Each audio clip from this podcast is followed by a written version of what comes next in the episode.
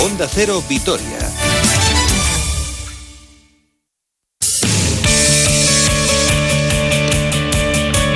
minutos para llegar a las 2 de la tarde. Aquí está con toda la información del deporte Roberto Vascoy. Buenos días, buenas tardes, lo que quieras. Hola, Susana, muy buenas. bueno, del deporte y información general, ¿no? Porque el COVID está en todas partes. Y parte médico. Sí, efectivamente, porque hemos conocido este mediodía que en el Deportivo Alavés se ha detectado un nuevo positivo por COVID-19. Se trata del capitán Manu García, que en sus redes sociales ha puesto me encuentro bien, sin síntomas y siguiendo las instrucciones de los médicos. Según reza el parte médico del conjunto albiazul, se ha detectado este caso por COVID en las pruebas de antígenos realizadas a lo largo de esta mañana tras el partido disputado frente al Valencia. Se trata de un miembro de la primera plantilla que, como decimos, es Manu García y se encuentra en perfecto estado de salud, siguiendo el protocolo sanitario, dice el comunicado establecido por el Consejo Superior de Deportes y la Liga. Manu García se encuentra aislado en su domicilio en constante comunicación con los servicios médicos del club y a pesar del resultado negativo del resto de componentes de la burbuja del primer equipo, el entrenamiento previsto para hoy en eh, Ibai ha sido cancelado, cancelado perdón, y a lo largo del día se realizarán pruebas PCR. Hay que decir que Manu García saltó al campo ayer en el minuto 55, sustituyendo a J. Peleteiro, y que es un nuevo caso porque Burgui las dos últimas semanas ha estado aislado por COVID y previamente también hubo bastantes casos, tanto en eh, jugadores como eh, dentro de la estructura deportiva del club. Esperemos que el de Manu sea el último y lo primero y más importante, nos alegramos que esté bien y sin síntomas. Bueno, pues eso es lo que tiene que ver con la parte con la parte médica. En lo que tiene que ver estrictamente con el deporte, vaya susto ayer que estuvimos a punto de echar por tierra lo conseguido y perder. Sí, el partido estaba ganado y al final estuvo a punto de, perderse. Sí, sí, porque la verdad es que eh, el equipo mejoró mucho, eh, sobre todo en el inicio de partido. 15 minutos espectaculares con el gol de Chimo Navarro en el minuto 2 que remató totalmente solo. La defensa Che eh, se tenía bastante frío ayer porque hacía frío en Mendizorroza, estuvo bastante despistada. Y Chimo, que hizo un inicio de partido magnífico, marcó ese gol y después provocó el penalti que llevó al 2-0 en un penalti anotado por Lucas Pérez en un penalti de verdad clarísimo cometido por Guillamón sobre Chimo Navarro que se marchó perfectamente por esa banda derecha. Y cuando todo parecía encarrilado incluso el Alavés pudo haber sentenciado eh, después de salir de vestuarios, el equipo se debió de quedar congelado en vestuarios y ya la escuadra de Xavi Gracia empezó a manejar el partido y en apenas un minuto cambió todo. Primero con el gol de Manu Vallejo en el minuto 72 tras la asistencia de Kevin Gameiro, un gol que fue revisado por el VAR durante no sé cuánto porque allí se nos hizo eterno, pero cuatro o cinco minutos fácil y prácticamente la siguiente jugada Guillamón en una de cabeza, en una falta votada por eh, Carlos Soler puso también las tablas en el marcador, en otra acción que volvió a revisar el VAR y por eso al final entre eso y alguna lesión que hubo, estuvo ocho minutos, hubo ocho minutos de prolongación. En medio de todo esto, un gol anulado a Guedes, otro gol anulado a La Guardia, dos paradones de Pacheco y una ocasión clarísima de Kevin Gameiro a Bocajarro que puso el, el ¿cómo se dice? El nudo el nudo en la garganta de, ah. los aficionados babazorros porque, eh, insisto, el Valencia pudo finalmente llevarse el, partido. Al final, Pablo Machín, como casi todos, con una sensación agridulce. Dentro de cada partido como este, pues se pueden dar muchas fases. Hemos entrado muy bien en el partido, eh, la primera parte ha sido eh, manifiestamente nuestra. Ese primer gol que nos han hecho, que por lo que ha estado tardando el árbitro, pues habrá sido muy, muy justo el, fuera de juego que supongo que, estaban mirando. Pues nos ha descentrado bastante todo ese tiempo, porque no sé si habremos jugado un minuto después de, de reanudarse el partido y hemos encajado ese segundo gol. A partir de ahí, pues han empezado ellos a venirse más arriba. Nosotros hemos tenido más dudas, más incertidumbre. Y es que reconocía el técnico Soriano que dentro de un partido hay varios partidos y que el Alavés en esa segunda mitad no, no supo adaptarse a las circunstancias.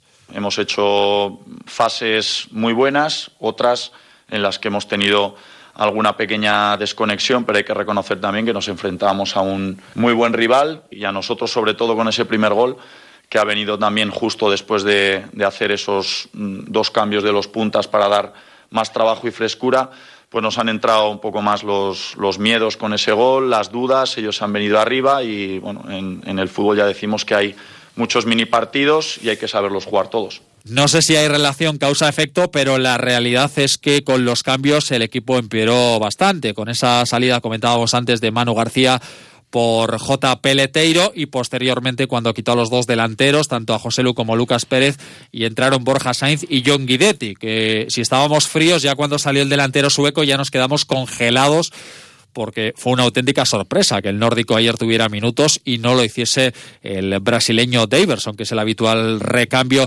de la dupla gallega. Y se le preguntaba al eh, preparador albiazul sobre si los cambios habían tenido incidencia en el resultado final. Hemos querido ahí cambiar un poco el, sistema y, meter a tres futbolistas más por dentro, que no ha tenido tampoco mayor repercusión, lo que sí que luego al, haber cambiado eh, a los dos puntas y, dar entrada a otros de, de refresco, cuando tienes ese gol justo en ese momento, pues no sabes tampoco cómo, cómo se podría haber dado el partido si, si hubiéramos alargado un poco más ese gol del rival, ¿no? Y de la opinión del entrenador a la opinión del vestuario, en la voz de Leyen, están dolidos.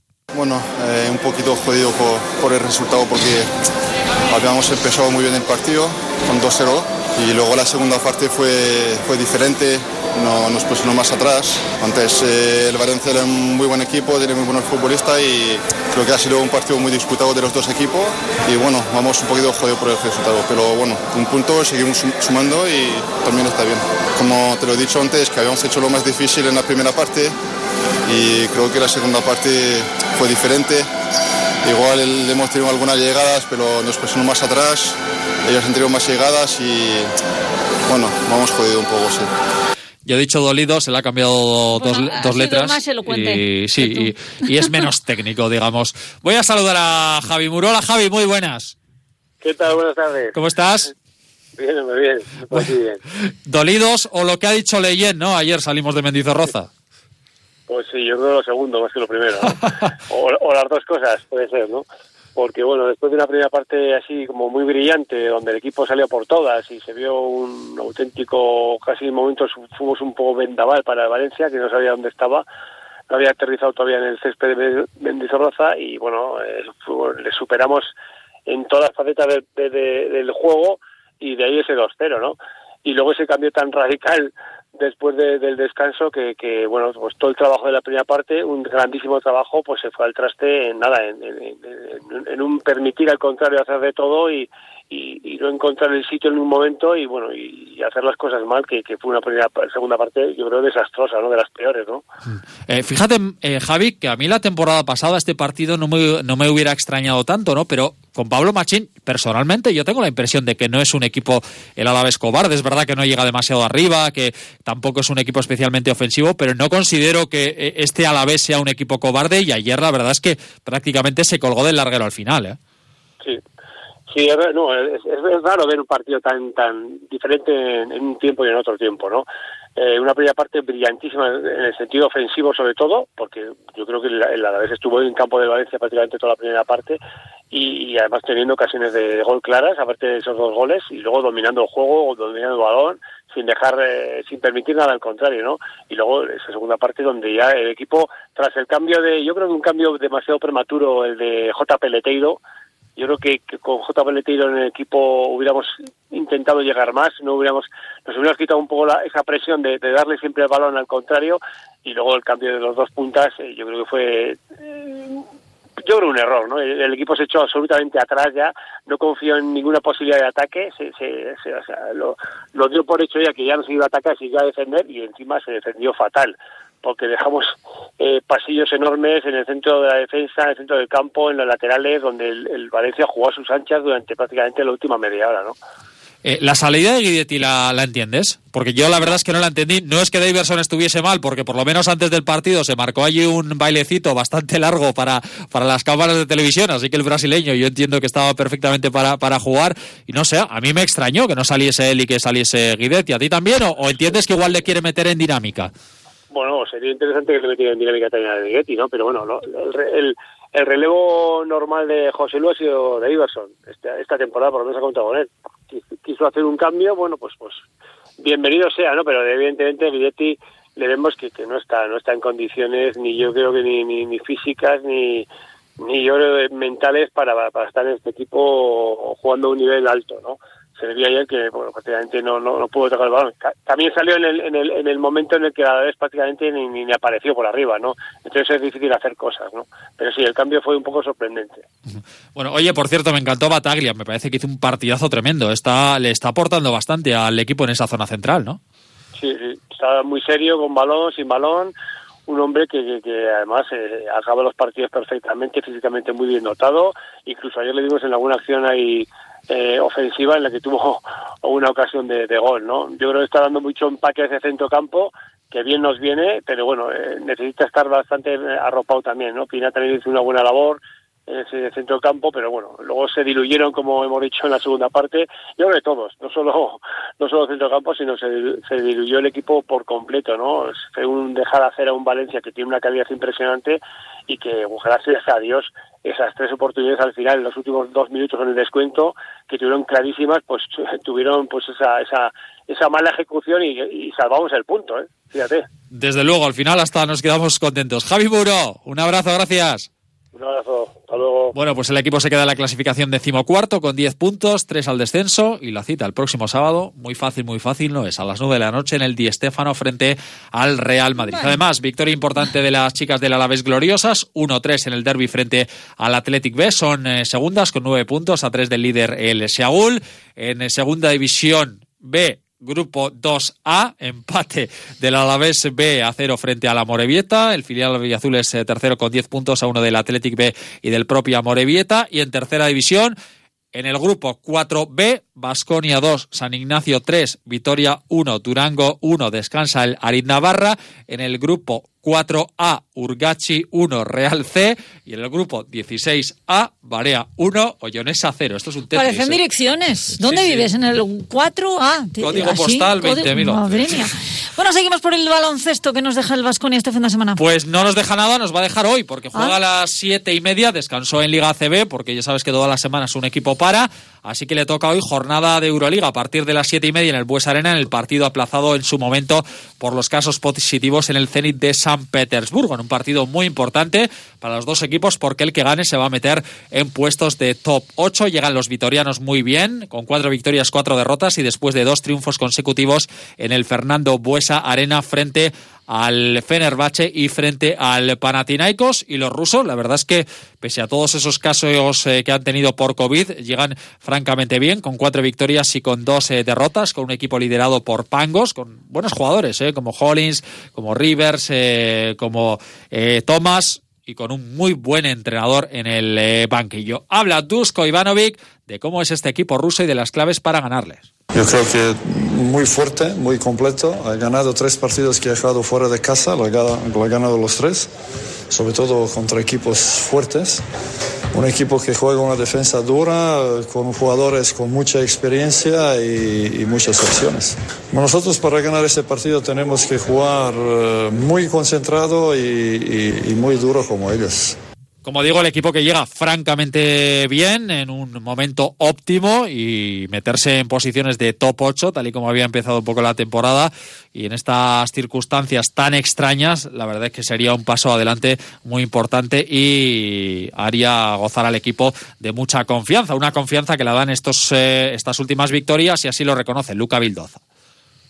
Sí, sí, nos pone contentos, sabiendo que veníamos de tres derrotas consecutivas y necesitábamos levantar la cabeza y bueno, esta fue la, la manera de mostrar que, que, acá estamos, que queremos luchar por, por estar arriba. Todos dimos un, un paso adelante eh, y nada, necesitamos, necesitamos ganar para estar arriba y demostrar que, que realmente lo merecemos. Y después del partido, Susana dirá, se toca descansar, ilusa de ti, estos no descansan nunca. Estos no pueden. Porque van a preparar el próximo destino, que va a ser el jueves a las 8 en el Pireo frente al Olympiacos en esta rueda de Euroliga ACB que es una auténtica locura, insisto, aunque han parado este fin de semana y pararán el próximo debido a los compromisos, a las ventanas FIBA, los compromisos de las selecciones nacionales. Y más de baloncesto, victoria in extremis, pero victoria al fin y al cabo del Araski. Vaya susto, menos mal eh, que un parcial de 0-7 en los instantes finales le dio la cuarta victoria a las de Made Urieta frente al colista en una derrota, si hubiera caído el equipo, la verdad es que se hubiera metido en algunos problemas problemas, pero esa victoria por 52-54 frente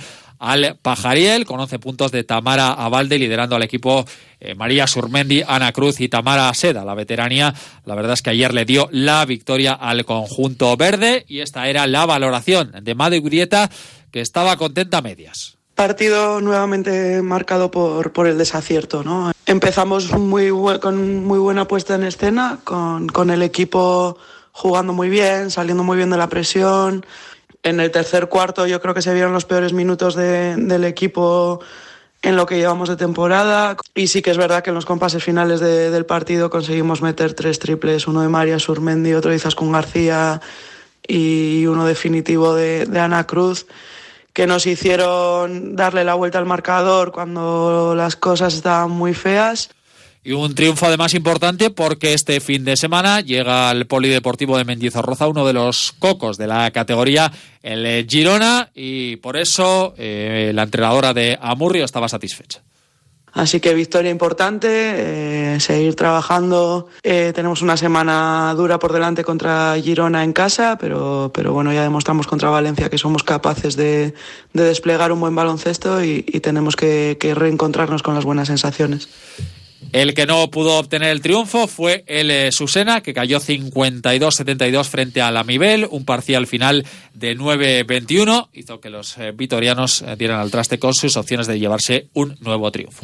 Y otros que ganaron así también por los pelos fueron los del Gasteiz de rugby, ¿no? Efectivamente, lo hicieron en Pamplona frente a la Única por 23 a 26, en un partido donde les costó bastante. ¿eh? De hecho, el conjunto navarro fue bastante superior durante algunas fases del encuentro, pero al final se llevó al gato al agua el equipo de Miguel Beltrán de Otálora. Esta era la valoración del capitán Oyer Montalbán. Una gran alegría por el, por el tramo final, eh, ya que bueno, pues eh, ganar en el último minuto siempre, siempre es un, una emoción muy grande, pero bueno, la verdad es que eh, el equipo local, el equipo de Iruñal, mmm, dominó casi todo el encuentro. Eh, afortunadamente, bueno, pues en el tramo final del partido supimos llegar bien físicamente y, y supimos desenvolvernos para poder lograr la victoria. Y acabamos con pelota, ya tenemos final del manomanista. Se va a medir Altuna tercero, que venció ayer 22-15 a Darío, contra Jaca, que se impuso por 22-6 a Elezcano. Y a lo largo de esta semana te hablaré de una iniciativa muy bonita de pelota inclusiva que se ha presentado hoy en la Diputación, pero que te contaré con todo lujo de detalles estos días. Sí, porque hoy no tienes tiempo para más. Gracias y hasta mañana. Hasta mañana. Sin tiempo nos quedamos, se quedan a continuación ustedes con los servicios informativos de esta casa. Disfruten de una, de momento, soleada tarde de lunes y nos reencontramos mañana a partir de las 12 y media. Gracias por su compañía. Adiós.